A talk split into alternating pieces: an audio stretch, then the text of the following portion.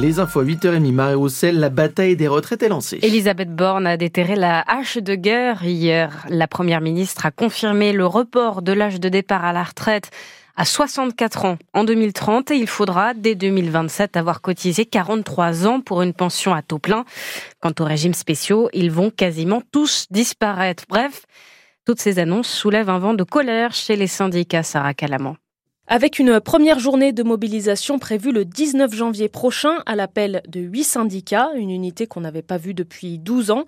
Côté politique, insoumis, écologistes et socialistes se joindront au mouvement syndical et appellent les Français à manifester, notamment les 60% opposés à cette réforme selon un sondage ELAB pour BFM TV.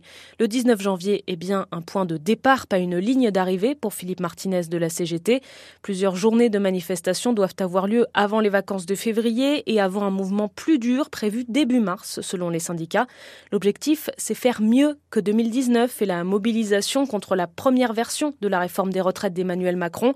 Le mouvement avait démarré par les grèves du 5 décembre. Plus de 800 000 Français avaient manifesté partout dans le pays. S'en sont suivis une dizaine de journées de mobilisation nationale, finalement stoppées par la crise sanitaire. Le gouvernement en avait aussi sifflé la fin en faisant adopter le texte par un 49-3 à l'Assemblée. Va-t-on vers un nouveau 49 3 où la majorité peut compter sur des alliés. On pose la question ce matin au député LR de Meurthe-et-Moselle, Thibault Bazin. Bonjour.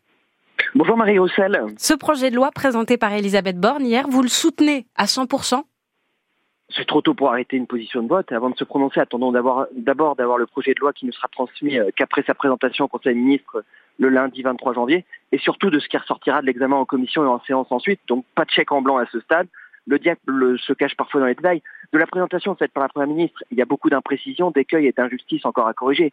Lesquels, par exemple bah, Par exemple, ceux qui ont commencé à 20 ans, auront-ils à cotiser 44 mm. annuités alors que les autres auront 43 Ce serait injuste.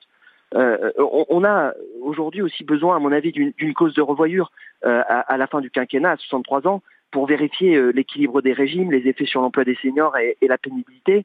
Je crois surtout que la pérennité de notre système, elle passera surtout par le renouvellement des générations. Et il nous faut retrouver une politique familiale ambitieuse, alors que la natalité a considérablement chuté en France si on veut sauver notre système par répartition. Et il n'y a rien dans le projet ou presque sur les droits familiaux, alors qu'il faudrait améliorer les pensions de réversion et la prise en compte des enfants pour les mères de famille. Donc le parti LR euh, a en compte pesé encore sur euh, euh, le texte à venir. Il a déjà activement travaillé avec la majorité pour aboutir à, ce texte-là. Il a retrouvé une raison de vivre, ce parti Les Républicains? Vous savez, je, me suis engagé à, me prononcer en liberté. et donc cette liberté, cette indépendance, c'est de pouvoir euh, soutenir un projet s'il est juste, efficace, euh, mais surtout juste et socialement et, mm. humainement. Il faut assurer l'équilibre des, retraites. On a réussi à, à, faire reculer euh, la majorité sur le rythme brutal qui était annoncé de, six mois de plus par an. on est revenu à trois mois de plus par an. Mais, on ne peut pas résumer une retraite à, ces éléments-là. vous prenez les petites retraites, il y a 1,8 million de retraités en France qui ont des carrières complètes et qui n'ont pas le minimum contributif il faut qu'on s'assure que les retraités actuels qui ont cotisé le nombre de trimestres bénéficient du minimum contribué et que surtout les cotisations pour la retraite vont aux retraités. Il euh, faut revenir sur le transfert du recouvrement des cotisations à Gérard Je Encore euh, des éléments à, à, éclaircir. On vous entend ce matin, Thibault Bazin. Merci euh, d'avoir été en direct avec nous sur France Bleu Lorraine, député LR de Meurthe-et-Moselle. Trois ans après le suicide d'un employé de l'hypermarché Leclerc de Vendœuvre sur son lieu de travail, le syndicat Force ouvrière attend toujours des réponses.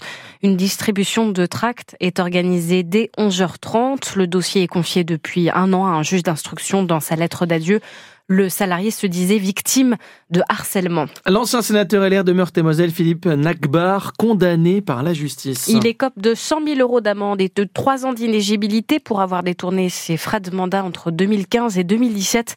On vous explique cette affaire sur France Bleu Sud-Lorraine.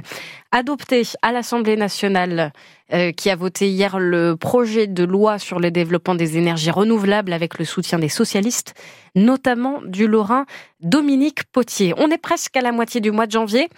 L'occasion pour nous à 9h de faire un point sur vos résolutions. Vous qui avez euh, peut-être décidé de vous remettre au sport, par exemple, est-ce que vous êtes allé à la salle de sport plus d'une fois depuis le 1er janvier? On verra ça avec Arthur Blanc qui a mené l'enquête dans une salle de sport des Nancy. 8h36 sur France Bleu. Directement après les fêtes, 8h36, on va faire un petit point sur la météo, puisque voilà, j'avais prévu. Arthur de Blanc a fait un faux départ. Il était très impatient d'aller au sport.